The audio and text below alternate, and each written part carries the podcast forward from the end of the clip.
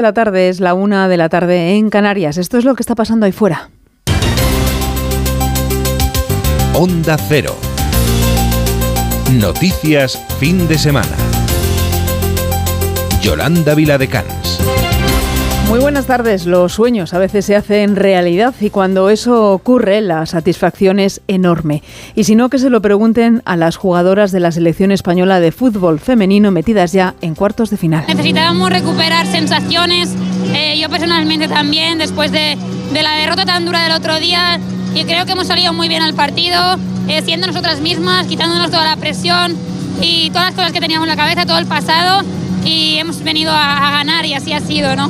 Palabras de la jugadora Aitana Bonmatí con ese buen sabor de boca después de que España haya goleado a Suiza 1-5 y así alcanzar por primera vez los cuartos de final del Mundial Femenino de Australia y Nueva Zelanda. En unos minutos con David Camps, ya en la información deportiva aquí en Noticias Fin de Semana ampliaremos todos los detalles de esta victoria para el fútbol femenino. Es sábado 5 de agosto, jornada en la que también se esperan muchos desplazamientos en nuestras carreteras porque muchos españoles viajan este fin de semana a su destino de vacaciones. Vamos a saber cómo se circula a esta hora en conexión con la Dirección General de Tráfico, DGT. Buenas tardes, Patricia Arriaga. Buenas tardes, pues a esta hora precaución por un accidente en Burgos, el AP1 a la altura de Zuñeda, que ocasiona retenciones importantes, casi 5 kilómetros en dirección a la capital burgalesa, pero también en Valencia, de entrada el A3 en Chiva y el A7 en Ribarrocha de Turía en dirección a Alicante. También en la salida de Sevilla, la A49 en Benacazón, en Madrid. Dificultad leve en la salida en la A5 en Arroyo Molinos y en Barcelona. Muy complicada la AP7 en San Celuní en sentido Girona. También en Asturias, retenciones en la Nacional 634 en Coviella hacia el acceso a Riondas. Y en Valencia también van a encontrar complicada la salida por la A3 a la altura de Buñol en Sevilla. Densa la salida por la A4 en Dos Hermanas y en Málaga la A7 en la zona del Lagarillo en sentido Almería. Precaución, recordamos que en Girona por incendio continúa cortada la Nacional 260 en Portbou. Uno de los puntos conflictivos para el tráfico, como acabamos de escuchar, se sitúa en Girona por ese incendio que desde este viernes afecta al municipio costero de Portbou y que está contenido pero no estabilizado. Preocupa el fuerte viento de tramontana que sopla en la zona con fuertes rachas y que está dificultando mucho las tareas de extinción. Los municipios de Portbou, Colera y tres urbanizaciones de Llansá permanecen confinados. Última hora en nuestra redacción de Onda Cero en Cataluña con Albert Postils. La pequeña tregua de la tramontana permite activar dos hidroaviones de vigilancia para combatir el incendio en el municipio catalán de Portbou. Las aeronaves están evaluando las condiciones del viento para descargar agua en los focos activos. El conseller de Interior, Joan Ignasi Alena, ha detallado que el fuego ha quemado cerca de 500 hectáreas. Uh, el objetivo de hoy es anclar el flanco derecho. Es el más importante, porque si se nos escapa, podría ampliarse el perímetro y el potencial del incendio. El potencial, el potencial de l'incendi. El conseller también ha descartado que el incendio se deba a causas naturales. Por su parte, el inspector de los bomberos de la Generalitat, Moisés Galán, asegura que las tareas de extinción van por el buen camino. Ahora bé, no, no... Ahora mismo evolucionamos bien, no estamos descontentos, pero seguimos siendo muy prudentes. Están saliendo bien las cosas y esperemos que continúen así. Y esperen que continúen así. Por el momento se mantiene el confinamiento de Portbou, así como del municipio vecino de Colera y la parte norte de Llançà. Mirad además en este punto al exterior de nuestras fronteras a la situación en Níger. Acaba de anunciar Francia que apoya con firmeza y determinación los esfuerzos de los estados de África Occidental para hacer fracasar el golpe militar de Níger. La ministra de Exteriores francesa se ha reunido con el primer ministro nigerino para trasladar el pleno apoyo de París al presidente depuesto. Mañana termina el plazo del ultimátum que se dio a la Junta Militar golpista para que el país vuelva de forma pacífica a la normalidad democrática. Corresponsal en la zona, Alfonso Masoliver. Mañana concluye el plazo concedido por la CDAO para que los golpistas en Níger devuelvan el poder a la vía democrática. Senegal, Costa de Marfil y Benín ya han confirmado su apoyo a una posible intervención militar liderada por Nigeria, mientras Burkina Faso y Malí se alinearían junto a los militares que han ocupado el poder en Níger. Las delegaciones enviadas en los últimos días por Bola Tinubu, el presidente de Nigeria, para negociar una alternativa pacífica, han fracasado. Cabe todavía preguntarse qué papel jugará Francia en el caso de una intervención militar, dados sus intereses en la región, aunque las cosas no están fáciles para el Eliseo, desde que Argelia ya ha anunciado que no permitirá a las aeronaves de Francia sobrevolar su espacio aéreo para actuar sobre Níger. La política tensa calma dos semanas después de las pasadas elecciones generales del 23J, pendientes de la decisión de la Junta Electoral Central sobre el recuento de los 30.000 votos nulos que el PSOE ha impugnado para no perder definitivamente su duodécimo escaño en Madrid. Un sillón clave, pues la consecución de este por parte del PP deja un clima de incertidumbre de cara a la investidura de Pedro Sánchez. Este lunes es cuando la Junta Electoral Central volverá a reunirse para decidir si revisa esos votos, informa Eduardo Ayala. La Junta Electoral Central decidirá el próximo lunes si acepta o desestima el recurso presentado por el PSOE para revisar los 30.000 votos nulos del voto cero en la Comunidad de Madrid. En el documento entregado al órgano central, los socialistas insisten en que deben revisarse uno a uno todos los votos nulos emitidos en urna argumentan que para recuperar el escaño madrileño que se le restó al PSOE solo necesitarían 1.341 votos válidos más, es decir, que un 4,43% de los nulos pasen a ser válidos. La Junta Provincial Madrileña denegó la petición original porque no deduce que la revisión de votos nulos pueda cambiar las diferencias que dan lugar al resultado final. Además, la formación también señala que la esencia de nuestro sistema democrático es la voluntad de los ciudadanos expresada en las urnas. Con dicha afirmación, el partido busca subrayar la necesidad de comprobar si esa voluntad se está respetando. Entre tanto, los partidos de los que depende la investidura de Alberto Núñez Fijo o Pedro Sánchez se dejan querer a la espera de que el Partido Popular o el PSOE les presenten sus mejores ofertas de pacto. Diego Cano. Si el juego del tablero del Congreso no está cerca de terminar, tras la reciente carta abierta de Feijóo a Sánchez en la que le pedía que le permitiese gobernar, critica ahora que el presidente del gobierno en funciones no haya permitido un ejecutivo de gran coalición en Ceuta. En Aragón tenemos acuerdo de Vox y PP, el quinto entre ambas formaciones, pacto que ha criticado hoy la ministra de Ciencia Diana Morant. Dos semanas después, el señor Feijóo vuelve a atar su destino a Vox con este nuevo pacto que han cerrado un nuevo pacto de la vergüenza en Aragón. Primero fue la comunidad valenciana, le siguieron Extremadura, Baleares y ahora insiste con estos pactos de la vergüenza que la ciudadanía ha rechazado claramente en las urnas y que ha dicho no a los pactos de PP y de Vox. Abascal saca pecho de esta alianza alegando que así es como se levantan diques contra las amenazas. El Partido Popular escapa de la foto con Vox a nivel nacional, pero su lista de posibles aliados para una investidura de fijo no aumenta. El PSOE, con Sánchez aún de vacaciones y contando ya con los síes virtuales de PNV y Bildu, ha lanzado un aviso a Esquerra Republicana y a Junts. El ministro de Presidencia, Félix Bolaño, deja, deja claro que cualquier negociación con el bloque independentista, pieza clave con sus 14 escaños, será dentro de la ley y la Constitución. Desde Sumar, fuentes cercanas al partido de Yolanda Díaz aseguran que Jaume Sens, el interlocutor designado para negociar con Cataluña, está ya en contacto con Carles Puigdemont. Y en este punto de las negociaciones en Cataluña siguen poniendo sus condiciones desde Esquerra. Su portavoz, Marta Vilalta, insiste en que desde su partido serán razonables, pero sin bajar el listón de sus exigencias para investir a Sánchez y sin aceptar, dicen, chantajes. Es la respuesta de Esquerra al ministro de la Presidencia, Félix Bolaños, que el pasado jueves instaba a las fuerzas independentistas a rebajar sus posiciones maximalistas en esas negociaciones. Carla Casa Mayor. Razonable, responsable, pero exigente. Así ha catalogado en una entrevista para EFE Marta Vilalta, secretaria general y portavoz de Esquerra, su postura en la negociación para la investidura de Pedro Sánchez. El partido catalán no aceptará chantajes y advierte de que si Sánchez quiere la presidencia, deberá respetar a Cataluña y al independentismo. Así de crítica se ha mostrado con la forma de Pedro Sánchez para plantear la negociación. Lo que no puede hacer el PSOE, Pedro Sánchez, es um, afrontar esta negociación como un chantaje. O me votas a mí o va a venir la extrema derecha y, y habrá un gobierno PP-Vox. Esto no funciona así. Entre otros, entre otros temas sobre la mesa, como el traspaso de cercanías o el fin del déficit fiscal, Vilalta reclama que se resuelva de forma democrática el conflicto entre Cataluña y el Estado. Para esto, Sánchez debe asumir la democracia y permitir que Cataluña decida su futuro colectivo a través de un referéndum que asegura sí cabe en el marco de la Constitución. Además, pide a los socialistas que se mantengan ambiciosos y que no teman a la extrema derecha quien azuza la catalanofobia. Frente a aquellos sectores independentistas que pretenden bloquear la investidura y reforzar una repetición electoral, Vilalta considera que son una llave para la solución democrática de conflictos, conflictos que, según ha dejado muy claro, pretende solucionar con amnistía y con avances para un referéndum.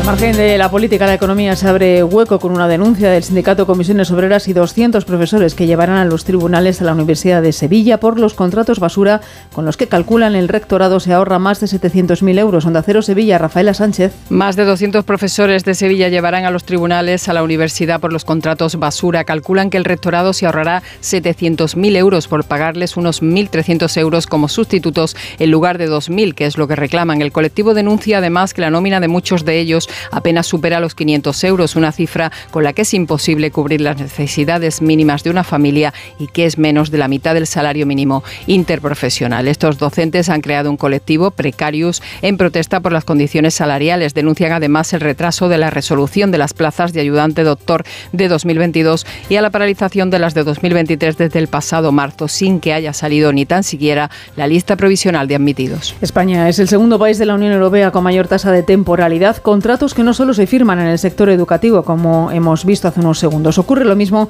en la hostelería, que sufre un tirón en la contratación, sobre todo en los meses de verano, con abusos en el exceso de horas trabajadas. Tiene todos los datos Beatriz Miralles. La hostelería es uno de los principales motores de la economía española, pero las precarias condiciones laborales echan para atrás a muchos camareros que dejan miles de puestos de trabajo sin cubrir desde que terminó la pandemia. Uno de los problemas que afrontan son las largas jornadas laborales. Saben a qué hora empiezan, pero el momento de liberar la bandeja y la libreta hasta otro día parece que nunca llega, y pueden pasar semanas e incluso meses sin un solo día libre en temporada alta. Así lo cuentan a los medios algunos de estos trabajadores. Te hacen un contrato de 40 horas, haces 55 horas, cobras 1.000 euros, sales a las 3 de la mañana, tienes que cogerte taxis para ir a casa. Lo que no queremos es trabajar gratis o trabajar por unas condiciones nefastas. Contratos de media jornada, trabajando la jornada completa por 600 y pocos euros. Tienes que trabajar 10-12 horas al día en, en, verano, librando un día. Mucha gente en temporada alta ni libra. Es algo muy sacrificado y tanto físicamente, mental y de todo. Por trabajo y pago el alquiler y mis gastos son muy bajos un puente. A todo ello se suma el coste de la vivienda en las zonas más visitadas. El alquiler turístico ha disparado los precios y los camareros no pueden afrontarlos. Brindar buenas condiciones laborales sigue siendo la asignatura pendiente del sector y que la sonrisa del que te sirve tu aperitivo favorito sea el resultado de una vida digna. Estamos en el primer fin de semana de agosto y hay una cita ineludible en Asturias, el descenso internacional del Sella, la gran fiesta de las piraguas en su edición número 85 que está siendo multitudinaria. Onda Cero Oviedo, Alba Vázquez. Más de 370 efectivos del Servicio de Emergencias del Principado, entre ellos medio centenar de vehículos terrestres, aéreos y acuáticos y más de 340 guardias civiles garantizan, según el teniente coronel Alberto Aguilera, la seguridad al máximo nivel por tierra, mar y aire del descenso internacional del Sella. Para Guardia Civil este es un evento, digamos, de rey dentro de los que hay en España, ¿no? Lo podemos equiparar a la Romería del Rocío, donde también desplegamos todas las capacidades. Además, con 1.102 palistas inscritos y 740 embarcaciones de 18 países diferentes, la edición número 85 del descenso reúne a la élite de este deporte. Juan Manuel Feliz es el presidente del comité organizador. Bajar el Sella ya es algo importantísimo. Intentar ganar o hacer podium mucho más y aquí están todos batiéndose de forma que este año el sello está muy abierto, es muy difícil pronosticar quién puede ganar. Se estima que el evento genera en un fin de semana un impacto económico de 10 millones de euros en Asturias y la hostelería y los establecimientos hoteleros se encuentran al 100% de ocupación. Y si miramos al cielo, se acaba esta mini tregua que nos deja el paso de la borrasca Patricia. Vuelven las altas temperaturas y otra ola de calor, Alberto Marugán, a la vuelta de la esquina. Sí, porque cuando ya creíamos que podíamos dormir sin ventilador, las altas temperaturas vuelven y lo hacen en forma de ola de calor, aunque todavía nos quedan unos pocos días de transición. Este sábado tendremos cielos poco nubosos o despejados en toda la península, con máximos de 34 grados y mínimas de 16, con provincias como Badajoz, Sevilla, Córdoba y Huelva cerca de los 40 grados. Las temperaturas más bajas estarán repartidas entre Onostia, San Sebastián, Pamplona, Pamplona, Iruña y Santander con 23 grados de máxima. Esta tarde aumentará la nubosidad en el norte de Galicia, el Cantábrico y Canarias, quedándose cielos nubosos con probabilidad de lluvias débiles en el norte peninsular. Se esperan rachas de viento flojo en todo el país, excepto en la mitad del norte de la península y Menorca, con intervalos fuertes en el Ampurdán y Canarias, al igual que en el Levante en el estrecho. Dos y cuarto, un y cuarto en Canarias, tenemos toda la radio por delante. Síguenos en Twitter en arroba noticias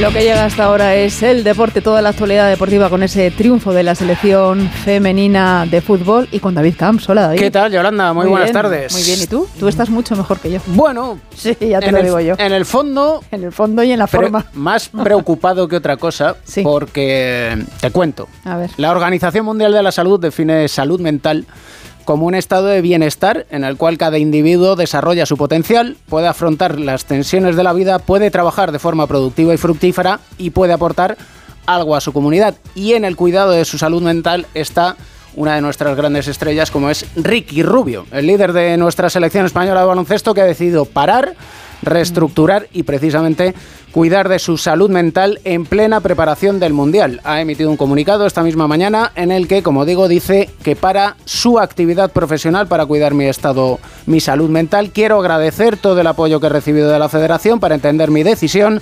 Hoy la familia, que es como se conoce a la selección española de baloncesto, tiene más sentido que nunca. Gracias. Pediría que se respetara mi privacidad para poder afrontar en estos momentos y poder dar más información cuando sea el momento. Y así será.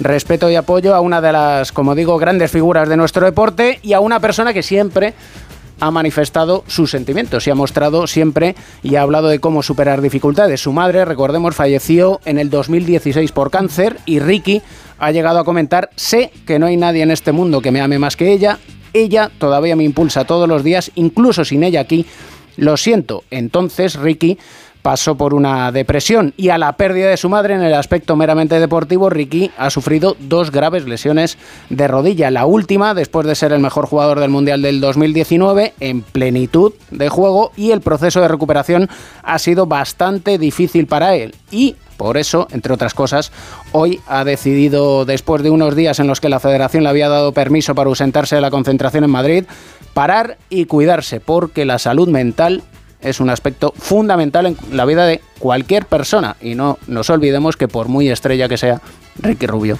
ante todo, es persona. Y es sabio además. Es, lo cierto es que distancia. siempre muestra una sonrisa, lo ha hecho en los primeros días de la concentración aquí en Madrid, pero el sufrimiento lo ha llevado y lo lleva por dentro. Y las reacciones, por supuesto, del mundo del baloncesto y del deporte se han ido sucediendo a lo largo de la mañana y nos las cuenta Carmen Díaz. Carmen, buenas tardes. Buenas, David. Pues sí, multitud de muestras de cariño y de apoyo que ha recibido. La primera ha sido el seleccionador Sergio Scariolo, que le dice, en la familia desde siempre las personas vienen antes que los resultados. También han tenido de compañeros actuales como Sergio Yul, que le ha mandado ánimos y que resaltaba también lo de su permanente sonrisa. Willy Hernán Gómez con la frase de superación de Ricky, de never too high, never too low, nunca demasiado alto y nunca demasiado bajo. También Víctor Claver con una foto abrazando al jugador. O Rudy Fernández con un siempre a tu lado, hermanito. O también organizaciones como la Asociación de Baloncestistas eh, Profesionales mandándole su apoyo y comprensión. O desde la cuenta de la FIBA o la del Fútbol Club Barcelona con un siempre a tu lado, Ricky. Y también es compañeros de la selección como José Manuel Calderón, que le dice, sabes lo que pienso de ti, ahora más que nunca te quiero mucho. Todo el mundo se muestra respetuoso y sobre todo al lado de alguien tan importante como Ricky Rubio que no atraviesa por el mejor momento anímico. El momento anímico de la selección española de fútbol femenino está por todo lo alto. Ha ganado a Suiza haciendo historia. Ana Rodríguez, buenas tardes. ¿Qué tal? Buenas tardes. Haciendo historia. Eh, sí, menuda mañana para la selección que, como dices, ha hecho historia, partido historia el de esta selección española que por primera vez jugará unos cuartos de final de un mundial. Por primera vez ha pasado una eliminatoria en un gran campeonato, en este caso en un mundial. Además, de qué manera, goleada 5-1 a Suiza con doblete de Aitana Bonmatí, la mejor jugadora del partido sin ninguna duda. Y con muchísimos cambios eh, arriesgados por parte de Jorge Villa, hasta 5 en el 11 inicial, pero que han salido todos bien. Y como digo, cambios arriesgados porque, entre otras cosas, ha dejado a Alexia Putellas en el, en el banquillo. Pero partido perfecto, redondo, no hay mejor manera para llegar a unos cuartos de final de una Copa del Mundo. Y además ante una selección suiza que no había encajado goles. No había encajado goles hasta el momento, 3-0, eh, tres eh, partidos, cero goles encajados para la selección suiza y nosotros le hemos hecho cinco. Además, el, el, gol de Suiza ha sido una jugada muy desafortunada de la selección española, un gol en propia puerta, pero es que España ha pasado por encima de una selección de la que se esperaba bastante más, sobre todo a nivel defensivo, pero que el buen juego, el buen hacer de las de Jorge Vilda ha hecho que todo haya salido rodado, como digo, perfecto, sensaciones espectaculares de la selección. Necesitaba también un, un partido así para coger confianza después del varapalo ante Japón y llegar a esos cuartos de final presentando yo creo credenciales eh, diciendo España está aquí, eh, hemos ganado, estamos en cuartos de final y ante una selección rocosa como es la Suiza hemos metido una manita, cinco goles. ¿Y qué le espera en cuartos de final a España? Pues el ganador del partido que jugarán esta próxima madrugada, Países Bajos y Sudáfrica. Yo creo que todo lo que no sea una victoria de Países Bajos será un sorpresón, pero es cierto que las selecciones africanas lo están haciendo muy bien en este campeonato, en este mundial. Eh, auténticas revelaciones, tanto Nigeria como Sudáfrica como Marruecos en estos octavos de final, pero creo que Países Bajos eh, tiene un nivel superior. España, pase quien pase, mm, debe ser favorita ante tanto Países Bajos como Sudáfrica, porque Países Bajos eh, llega sin su gran estrella este mundial, está sin la delantera del Arsenal, sin Miedema, lesionada de gravedad, y yo creo que tanto Países Bajos como Sudáfrica son selecciones inferiores a la española, que tiene pues una oportunidad histórica de, llegar a unas semifinales que sería ya pues casi tocar techo para, para, esta selección. Y como soñar es gratis, la selección española femenina sigue soñando en este Mundial de Australia-Nueva Zelanda. Aquí lo contamos en Onda Cero y veremos a ver quién es la rival. Lo que es más importante, además de ese 5 a 1, Ana, es que todas están sanas. Sí, eh, veremos si recupera a Iván Andrés, la central del Real Madrid, capitana de este equipo, titular en los primeros dos encuentros, luego lesionada muscularmente. No sabemos si llegará o no a ese partido de, de, cuartos de final, veremos la evolución porque no ha entrenado con el grupo en los últimos, en los últimos días pero creo que Jorge Vilda hoy ha encontrado a una sustituta perfecta en, en, esa posición, la Codina, que ha estado eh, espectacular junto a Irene Paredes en la faceta defensiva. Y me da que, que el seleccionador ha encontrado su once. Eh, un once, eso sí, sin Alexia Putellas en el campo, Alexia Putellas en el banquillo, pero lo que funciona, hay una máxima que dice que lo que funciona no se debe tocar. Y yo creo que Jorge Vilda ha encontrado su once para este mundial. Gracias, Ana. Abrazo. Y evidentemente las reacciones de nuestra selección, las jugadoras y el seleccionador no podían ser de otra manera, Carmen, que de euforia. Y es que hablando de estado anímico ha cambiado mucho en estas últimas 24 horas. Ayer hablaba Bilda de que sentía una negatividad en torno a la selección y hoy ha sido todo lo contrario, entusiasmo y asegurando que han demostrado que son una selección de 23 jugadoras. Tres palabras son las que son las que más ha repetido hoy, la unión, el equipo y la historia. Se ha mostrado también muy cariñoso con sus jugadoras y le han preguntado por Aitana Bonmatí, que ha hecho un espectacular partido, y también sobre su posible balón de oro esta temporada. La selección española es un equipo con las 23 mejores jugadoras del mundo. Pues uh, Aitan ha estado muy bien hoy, ha hecho goles, ha llevado el MVP, pero el resto del equipo también ha estado muy bien y además pues que al final pues esto de tipo de premios individuales o los goles, detrás hay asistencias, detrás hay presiones, detrás hay jugadoras también que están esperando a entrar para jugar, es decir, tenemos 23 balones de oro. Y otra de las protagonistas del partido ha sido Laia Codina, que al principio nos daba ese pequeño susto al empatar con un gol en propia puerta, pero que después ha sabido eh, venirse arriba, superarse y dejar atrás el error con un objetivo claro, marcar un gol a favor de España. Pues no lo sé, al final, uh, cuando he visto que he entrado he dicho, bueno, ya está, comienza otro partido desde cero y como en la vida, cuando te dan palos te, te, levantas y una solución era meter otro y he dicho hay que meter, hay que meter. Cuando he visto, que, he visto que tenía la opción, digo, esta tiene que ser mía y así ha sido.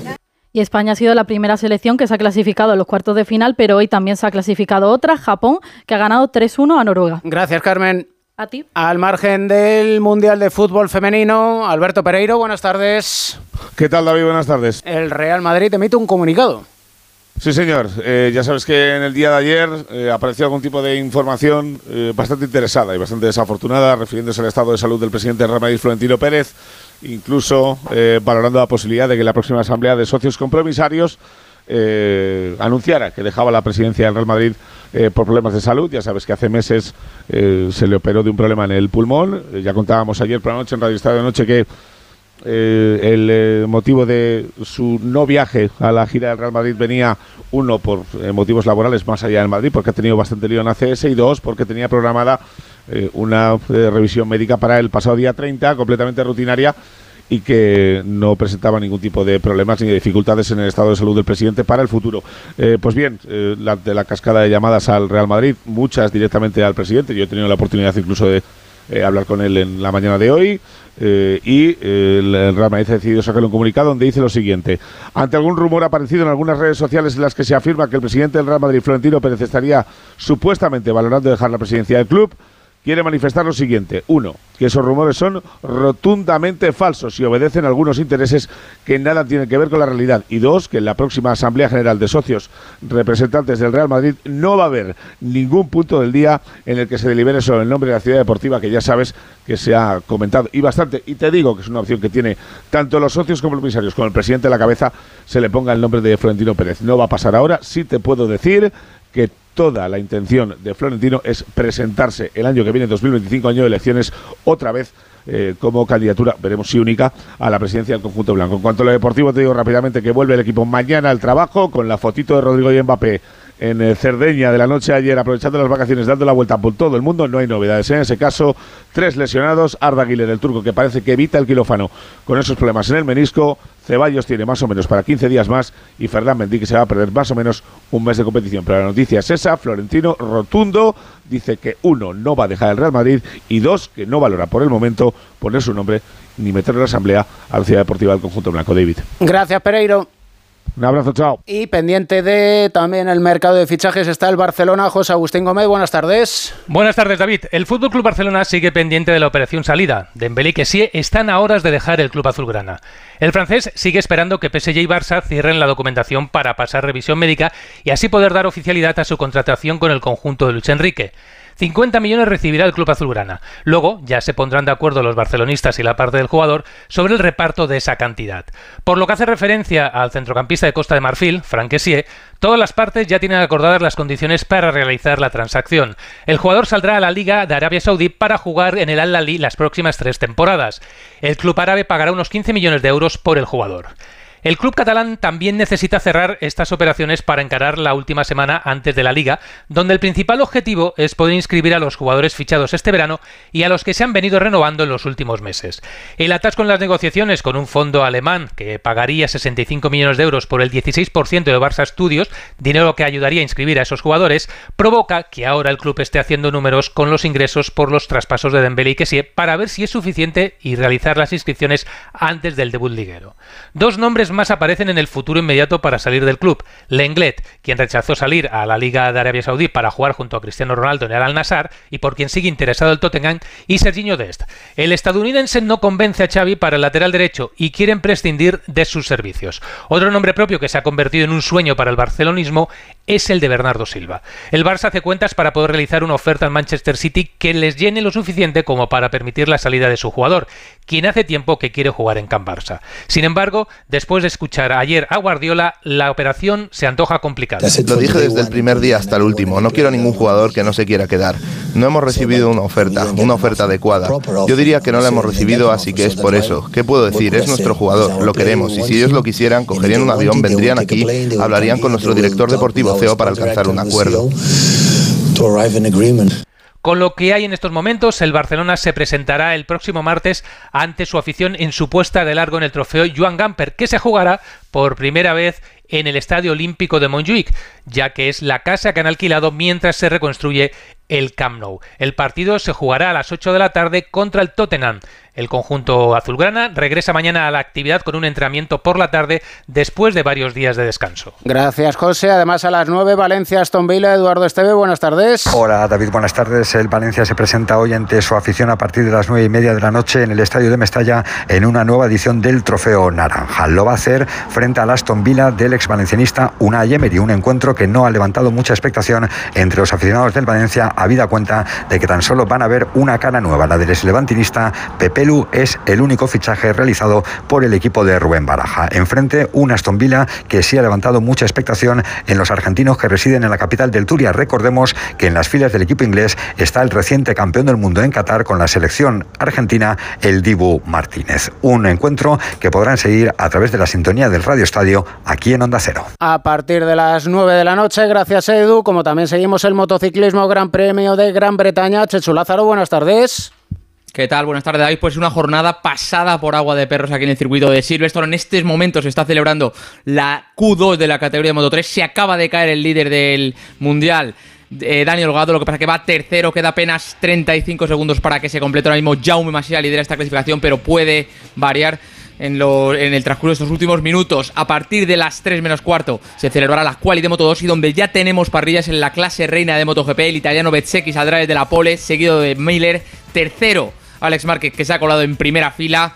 Quinto saldrá Augusto Fernández. Mar Márquez no ha podido pasar de la Q1. Saldrá décimo cuarto. Estamos con un ojo en asfalto David y otro en el cielo porque las condiciones hicieron que incluso se plantease la posibilidad de cancelarse el sprint. De momento parece que sí que va a haber carrera a partir de las 4 de la tarde. Gracias, Chechu. Y lo dicho, Yolanda, a las 9, el Radio Estadio, con esa presentación del Valencia y con toda la actualidad del deporte y todo lo que suceda. Recordemos la noticia. Ricky Rubio se retira temporalmente para cuidar su salud mental. Gracias, David, y adiós. Hasta luego. Son las dos y media, es la una y media de la tarde en Canarias. Esto sigue siendo lo que está pasando ahí fuera. Onda Cero. Noticias fin de semana. Yolanda Viladecans. Lo esencial de este sábado es lo que sintetiza en un minuto Jorge Infer. Pues lo esencial pasa por las carreteras españolas donde esta mañana se han sufrido accidentes y retenciones como consecuencia de una nueva huida masiva de ciudadanos a sus destinos veraniegos. También es noticia el incendio forestal que afecta al municipio gerundense de Portbou. Allí las llamas han arrasado unas 500 hectáreas. En crónica de sucesos destaca la doble detención de dos individuos en Zamora y en Valencia en el marco de una operación especial de la Guardia Civil que ha desarticulado a la mayor estructura yihadista dedicada a adoctrinar a jóvenes en nuestro país. En el ámbito internacional, la mirada está puesta en Níger, donde mañana termina el ultimátum de los países del África Occidental que amenazan con intervenir militarmente el país. Sobre los conflictos se ha pronunciado precisamente el Papa Francisco, que desde la localidad portuguesa de Fátima ha dedicado una oración para que se conceda al mundo una etapa duradera de paz. 2 y 31, 1 y 31 en Canarias, tenemos toda la radio por delante. Síguenos en Facebook en Noticias Fin de Semana Onda Cero. La actualidad hasta ahora pasa por Girona. Estamos muy pendientes de ese incendio declarado en el municipio costero de Portbou que sigue activo.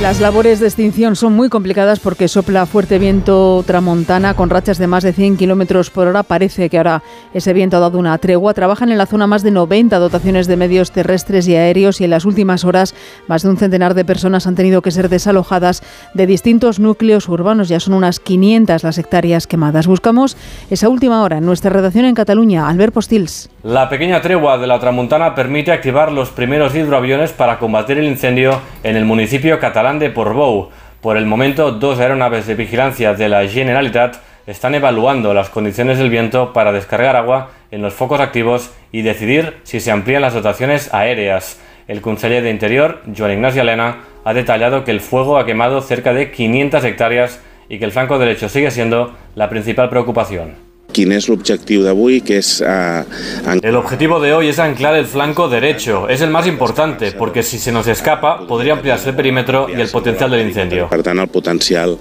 el potencial de l'incendi. El conseller también ha descartado que el incendio se deba a causas naturales, si bien se sigue investigando para tener más información.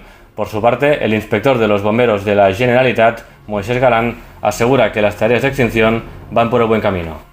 Ahora evolucionen bien, no, no... Ahora mismo evolucionamos bien, no estamos descontentos, pero seguimos siendo muy prudentes. Están saliendo bien las cosas y esperemos que continúen así. Y esperen que continúen así.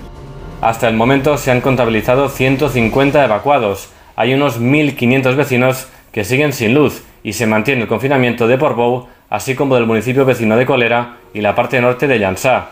Además, también continúa cortada la Nacional 260.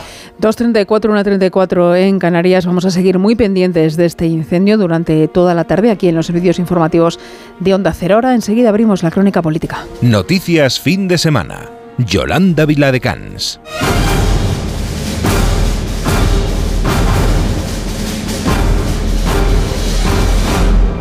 En la política tensa calma dos semanas después de las pasadas elecciones generales del 23 de julio, pendientes además de la decisión de la Junta Electoral Central sobre el recuento del voto nulo.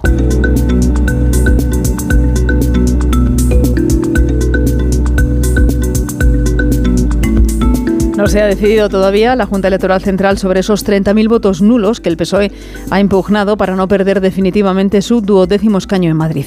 Un sillón clave, pues la consecución de este por parte del Partido Popular deja un clima de incertidumbre de cara a la investidura de Pedro Sánchez.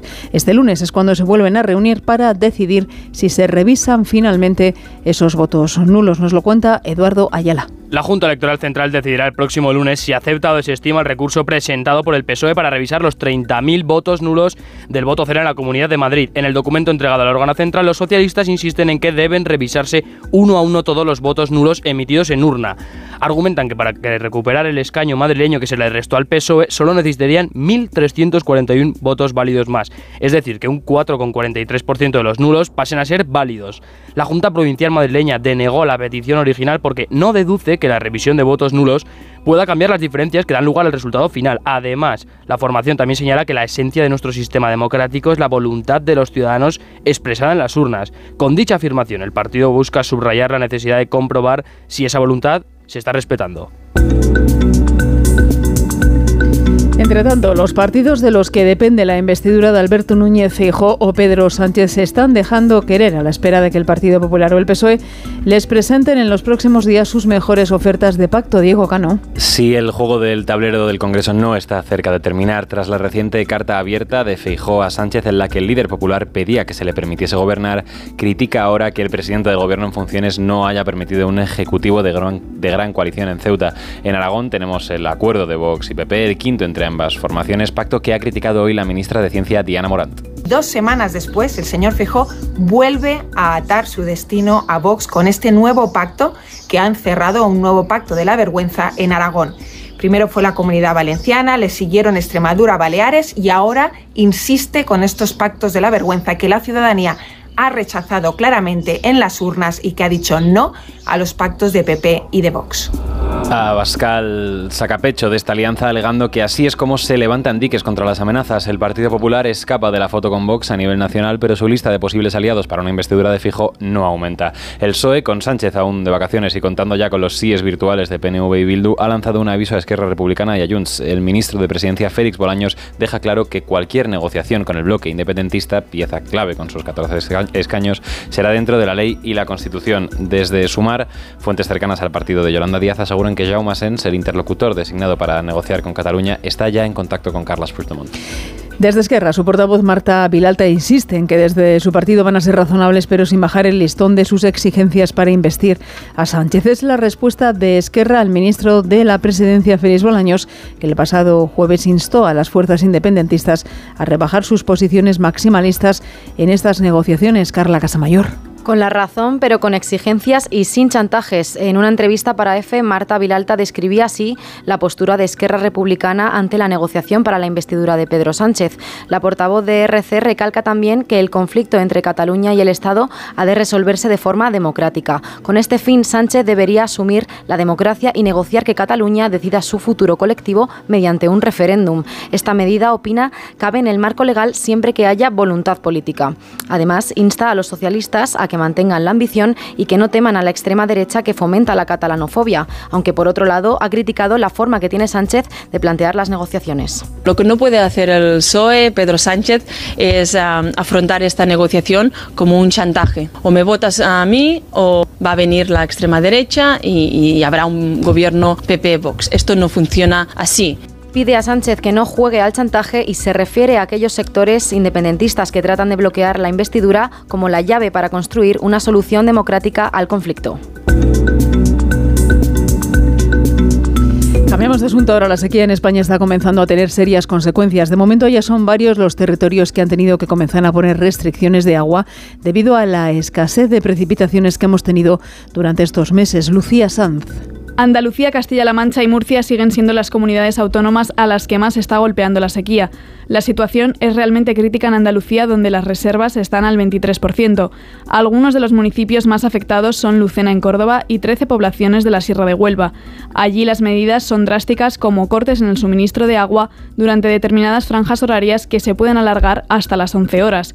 En Granada hay 22 municipios que están tomando bandos para restringir el uso del agua durante el verano. Uno de ellos es Vegas del Genil.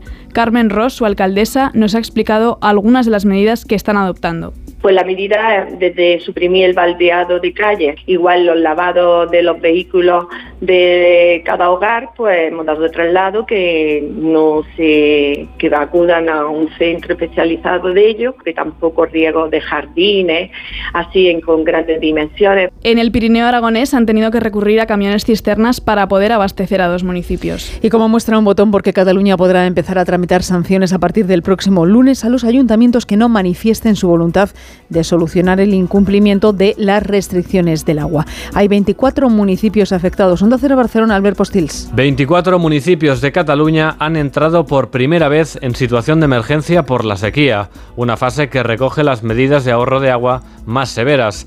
En este sentido, se limita el consumo máximo de agua a 200 litros por persona y día, se reducen en un 25% los usos industriales y recreativos del agua y se prohíbe regar cualquier zona verde y agrícola, lavar vehículos o llenar piscinas. Los encargados de asegurar el cumplimiento de las restricciones que entrarán en vigor la próxima semana son los ayuntamientos.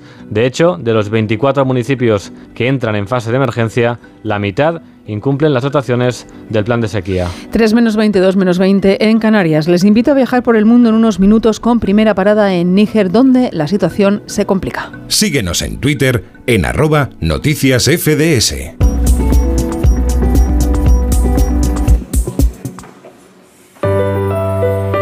Ahora que todo ha cambiado, que nada es como antes, hay algo que no varía. Hoy día 5 en Alquiler Seguro todos nuestros propietarios han cobrado su renta. Con Alquiler Seguro siempre cobras tu renta el día 5. Llama ahora al 910-775-775 o entra en alquilerseguro.es y disfruta siempre del día 5.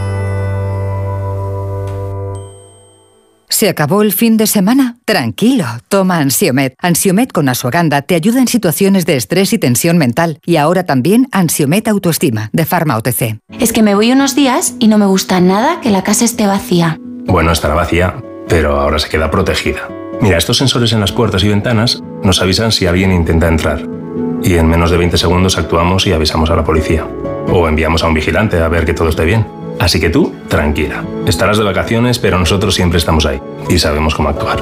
Este verano protege tu hogar frente a robos y ocupaciones con la alarma de Securitas Direct. Llama ahora al 900-272-272. Noticias fin de semana. Yolanda Viladecans. Es el momento del Foreign Affairs. ¿Dónde empezamos hoy, Beatriz Miralles? Empezamos en Níger, donde quedan pocas horas para que se cumpla el plazo que la Comunidad Económica de los Estados de África Occidental había dado a los líderes golpistas del país para renunciar y restituir al presidente electo Mohamed Bazoum. España acaba de anunciar que respalda el trabajo de la CDAO y sus esfuerzos para garantizar la estabilidad en la región.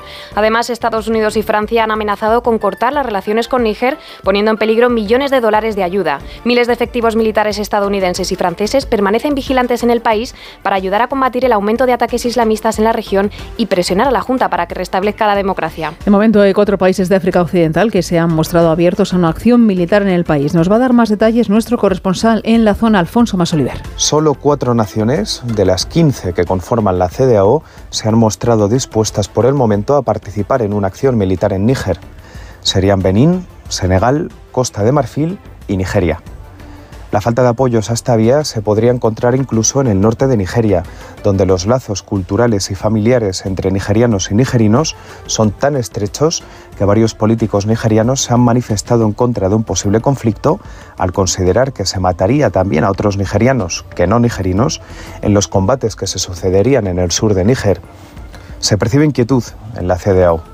Al temor que viven gobernantes como Bola Tinubu en Nigeria o Patrice Talón en Benín a sufrir sendos golpes de Estado ellos también, se le suma el inminente desmembramiento de la CDAO por la oposición de posturas que muestran las naciones que la integran. Los próximos días no solo está en juego la democracia nigerina o la influencia rusa en la región, sino también la supervivencia de una organización que data de 1975. Nos vamos ahora a Arabia Saudí, que acoge hoy a una treintena de países en una nueva reunión para desarrollar la iniciativa de paz ucraniana en la ciudad de Jeddah.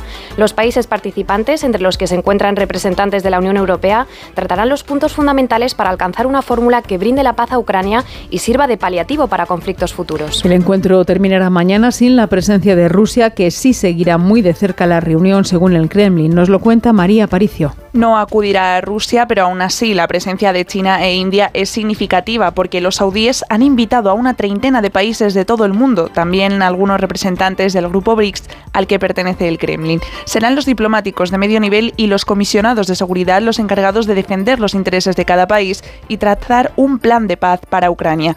Desde el Ministerio de Exteriores chino reconocen la disposición de China para trabajar con la comunidad internacional y construir una solución política al conflicto.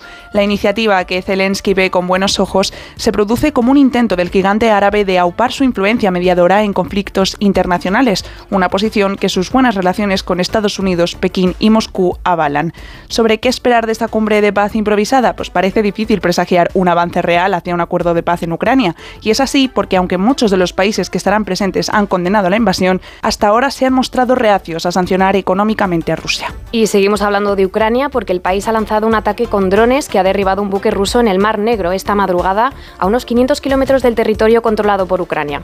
El barco ruso, que llevaba unos 100 tripulantes a bordo, ha quedado inoperativo y ha tenido que ser remolcado hacia la costa. En respuesta a los ataques, Rusia ha advertido que podría considerar barcos con grano ucraniano de Odessa como objetivos militares.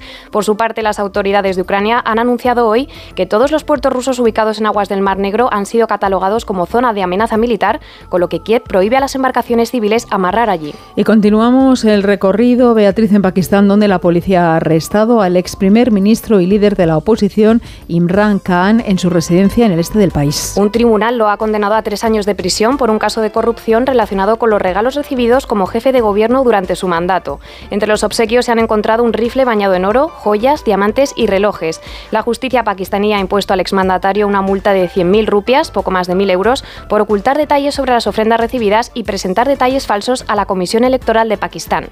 Y terminamos en Portugal con la Jornada Mundial de la Juventud. El Papa continúa con su apretada agenda que ha comenzado esta mañana con la visita relámpago al santuario de Fátima, donde le esperaban miles de feligreses antes de volver a Lisboa, donde esta tarde tendrá lugar la vigilia de oración. Nos lo cuenta Diana Rodríguez. En helicóptero se ha desplazado esta mañana el Papa hasta el santuario de Fátima para rezar con enfermos y reclusos y esta tarde participará primero en un encuentro privado con miembros de la Compañía de Jesús en el Colegio de San Juan de Brito y ya por la noche vigilia en el campo de Grasa con jóvenes peregrinos llegados de todo el mundo que estos días inundan las calles lisboetas. Un momento muy importante para, para toda la iglesia, especialmente de Portugal, tener aquí nuestro Santo Padre. Que lo queremos muchísimo, que rezamos mucho por él. Maratón en agenda del pontífice en Portugal, salpicada con mensajes dirigidos a la juventud para que protejan el planeta y frenen el cambio climático o para que amen a los necesitados. En un encuentro con asociaciones de la caridad, el Papa les invitaba a preguntarse si tienen miedo a contagiarse de los vulnerables. Yo cuando le doy la mano a una persona necesitada, a un enfermo, a un marginado, le puedo dar la mano, hago así enseguida para que no se me contagie. ¿Le tengo asco a la pobreza? Y este viernes también multitudinario Vía Crucis en la colina del encuentro de Lisboa, que coincidió, por cierto, con una marcha convocada contra la Jornada Mundial de la Juventud para que no se olviden los 4.800 casos de abusos sexuales denunciados en el seno de la Iglesia lusa. Ha sido un resumen de Beatriz Miralles. Onda Cero. Noticias fin de semana. Soy Sergio de Carglass. ¿Se ha roto tu parabrisas de camino a la playa? No te preocupes, entra en carglass.es, elige tu taller más cercano, el día y hora y ya tienes tu cita programada. Incluso de vacaciones, pide tu cita en carglass.es. Carglass cambia, Carglass repara. En verano, con el sol, el cloro, el aire acondicionado, los ojos se secan e irritan. La solución es Devisión Lágrimas. Devisión alivia la irritación y sequedad ocular. Devisión Lágrimas. Este producto cumple con la normativa vigente de producto sanitario. Síguenos en Facebook en Noticias Fin de Semana Onda Cero. Les cuento a continuación los riesgos de una nueva sustancia que se está usando como una droga, lo llaman la droga zombie por los efectos que causa el fentanilo. Se trata de un opioide como la heroína o la morfina, aunque sus efectos son muchísimo más potentes, concretamente 50 veces más potente que la primera y 100 veces más que la segunda. En Estados Unidos mueren decenas de miles de personas por sobredosis cada año y preocupa en Europa donde está irrumpiendo ya con fuerza. Nos habla de ello Alejandro Sardón. Estados Unidos vive una auténtica epidemia con el uso recreativo del fentanilo, un analgésico opioide con gran potencial adictivo y alto riesgo de sobredosis, y es que con solo 2 miligramos puede ser letal weil conocido también como droga zombie debido a sus efectos de supresión del dolor y estado de felicidad efímero, causa la muerte de 70.000 estadounidenses al año. Aquí en España la situación con este tipo de medicamentos está controlada desde julio de 2021 gracias al plan para la optimización de su uso propuesto por el Ministerio de Sanidad. Nos explica el motivo Beatriz Pestaña, subdirectora de comunicación en la Fundación de Ayuda contra la Drogadicción.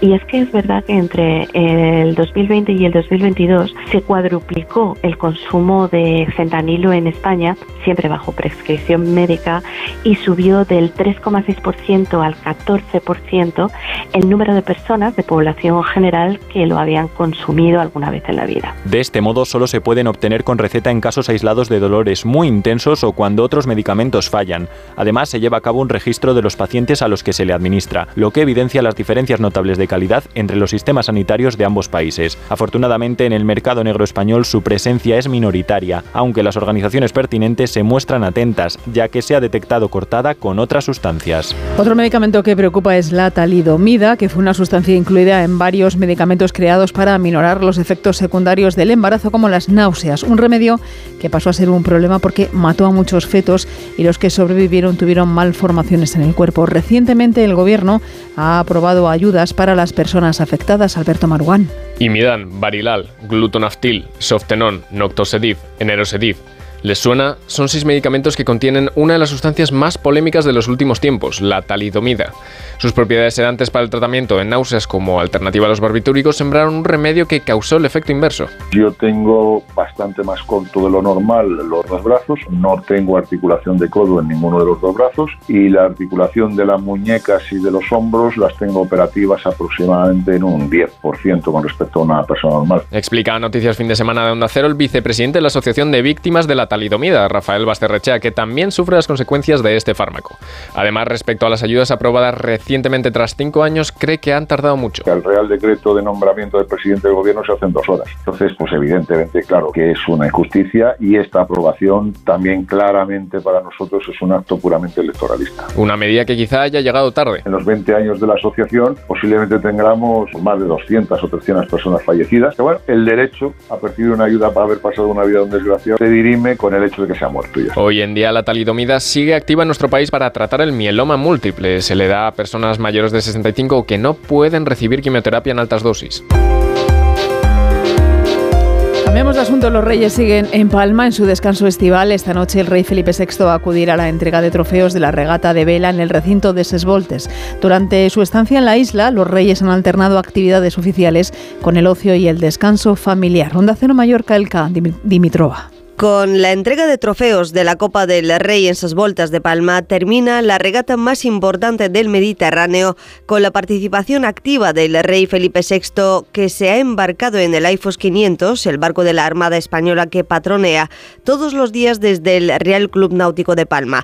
Para el club es todo un orgullo, según nos dicen, que el monarca se haya implicado en la Copa que lleva su nombre y con la que, por cierto, se hizo hasta en cinco ocasiones su padre, don Juan Carlos. La afición por la náutica y la vela de padre e hijo, sin embargo, no es compartida por la reina Leticia, que ha preferido protagonizar otros actos de tinte cultural en Mallorca, como la clausura del festival Atlántida Film Fest. En la semana de vacaciones de la familia real en Mallorca hemos podido ver un posado oficial en los jardines de Alfabia, donde los reyes compartieron paseo junto a sus hijas, la princesa Leonor y la infanta Sofía. Además, don Felipe y doña Leticia, junto a la reina emérita Doña Sofía ofrecieron la habitual recepción de la sociedad balear el jueves, la más multitudinaria hasta el momento en el Palacio de Marivent, en una semana en la que además el edificio cumple medio siglo de vida desde que se convirtió en residencia estival de los reyes. Las vacaciones de la familia real han cambiado y mucho en estos últimos 50 años, con estancias cada vez más cortas en la isla y agenda cada vez menos pública. Este año tampoco ha habido despacho entre el rey y el presidente del gobierno, ahora en funciones, que se celebrará en Madrid. Y de Palma de Mallorca viajamos ahora a Castellón.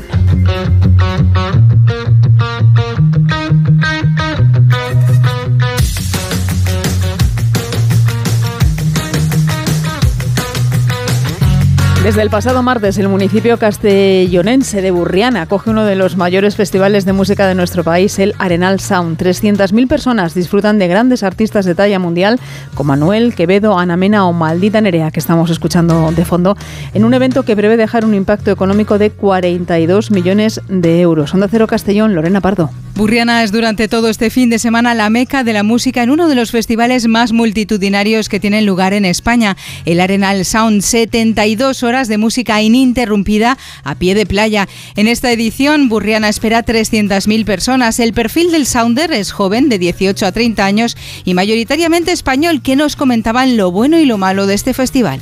Vamos a ver que cómo sobrevivir en un camping. Que el año pasado la cartelera era muy buena, pero este año ha defraudado un poco. El camping es un poco más locura. Eh, yo vengo desde Pamplona y la verdad que queríamos hacer un viaje y se nos ocurrió venir al Arenal porque hay muy buen ambiente y mucha fiesta. Nosotros venimos aquí por los colegas, que luego siempre no nos podemos juntar en ningún lado durante el año y aquí nos juntamos todos. Es muy complicado mantener la higiene aquí porque los baños están muy sucios. Más baños y que, y que los vayan limpiando. Así que crema solar y gorra son imprescindibles, pero también el bolsillo lleno. En las consumiciones son caras, no se puede entrar ni agua al recinto y las cargas de batería se venden a 3 euros porque no hay puntos de luz. Son algunas de las inclemencias que eso sí compensan por escuchar a los ídolos musicales del momento, Mora, Dani Fernández, Nicky Jam, Anuel Quevedo o Ana Mena, los más seguidos en este macrofestival.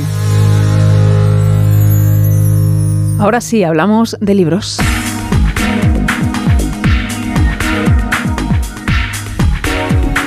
Y lo hacemos con Paco Paniagua. En este verano de olas de calor y temperaturas nocturnas torridas les propongo regresar a uno de los libros de este año que nos lleva a los hielos de la Antártida, porque es allí donde transcurre el thriller que ha construido Maite Ochotarena, un desierto de hielo. Todo comienza cuando encuentran el cadáver de un geólogo en la base científica noruega con una enorme herida abierta desde el esternón hasta el pubis. La vida y la muerte es lo que, de lo que yo quería hablar en esta novela, de la fragilidad de la vida y de la fuerza de la vida al mismo tiempo, y por eso ese paisaje, por eso ese entorno, la Antártida, porque al mismo tiempo tiempo en el corazón de la Antártida parece que no, no puede haber nada, pero sin embargo bajo el hielo hay todo un mundo desconocido del que no sabemos nada, y en el océano ocurre lo mismo. Y entonces la novela, tal y como la cuento, es una manera de hablar de ello, y es una novela de límites, ¿no? porque lleva a todos sus personajes al, al borde del precipicio. Un desierto de hielo, Maite Ochoto, Arena Editorial Planeta. El escritor y periodista Daniel Bernabé debutó en esta temporada con una novela de intriga y conspiraciones políticas. Un periodista en bajas horas recibe un inquietante email advirtiéndole de que un grupo poderoso está dispuesto a llegar muy lejos para alterar el resultado de las próximas elecciones. El libro Todo empieza en septiembre. Y de repente entre supervivencia en supervivencia te despiertas un día descumplido los 40 y no tienes casi nada de lo que se supone que deberías tener. Y quería también contar, ¿está nuestra democracia amenazada? La ultraderecha realmente tiene la capacidad de subvertir nuestra democracia. Todo empieza en septiembre de Daniel Bernabé. Estamos en verano, hay que cuidar la dieta, comer sano, verduras, frutas, no abusar de los helados. Son recomendaciones que junto a otros consejos nutricionales para todo el año nos ofrece el experto en nutrición Ismael Galancho, el libro Quema tu dieta. Son varios factores por los cuales comemos más, podríamos hablar aquí de ultraprocesados, la epidemia de estrés y ansiedad que nos hace comer más y demás, y otros de los factores, factores económicos. En zonas o países o regiones donde hay más pobreza o donde hay un peor entorno socioeconómico, normalmente suele haber más obesidad. Mucha comida basura, es mucho más barata que, que, que, que, comida saludable. Quema tu dieta del experto en nutrición Ismael Galancho, editorial Grijalbo. Alberto Manuán es quien produce y David Fernández Marcos es quien realiza este programa de noticias aquí en Onda Cero. Noticias fin de semana. Yolanda Viladecans. Y nos vamos despidiendo ya con una canción que nos devuelve allá por el año 1983.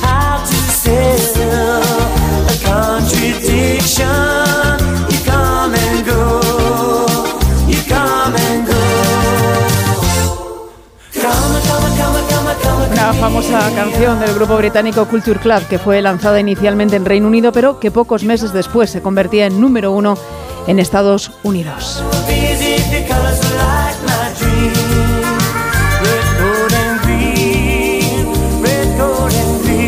Canción que habla sobre el karma que conlleva tratar de complacer a todos y no ser fiel a uno mismo. Así que ahí les dejo esta reflexión para esta tarde de sábado más fresquita que otras, pero volverá al calor en próximos días. Así que aprovechen y piensen si quieren sobre esto que decía Culture Club en esta canción.